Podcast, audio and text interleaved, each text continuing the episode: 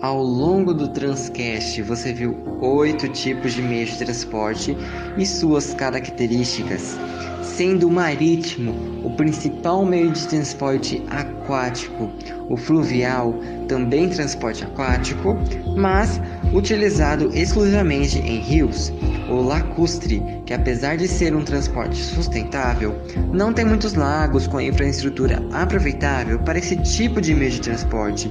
O ferroviário, que é feito pelos trens por meio dos trilhos, que é um bom meio de transporte para longas distâncias e cargas pesadíssimas. O rodoviário, que é um bom meio de transporte para médias e curtas distâncias, porém, sua manutenção e combustível têm alto custo, além de não ser sustentável e pode ocorrer acidentes.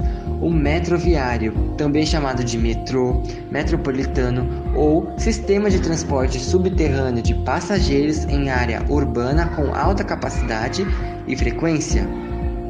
O transporte aéreo, que é feito pelo ar por meio dos aviões, é um bom meio de transporte por ser rápido, mas é ruim por ter baixa capacidade em questão de quantidades.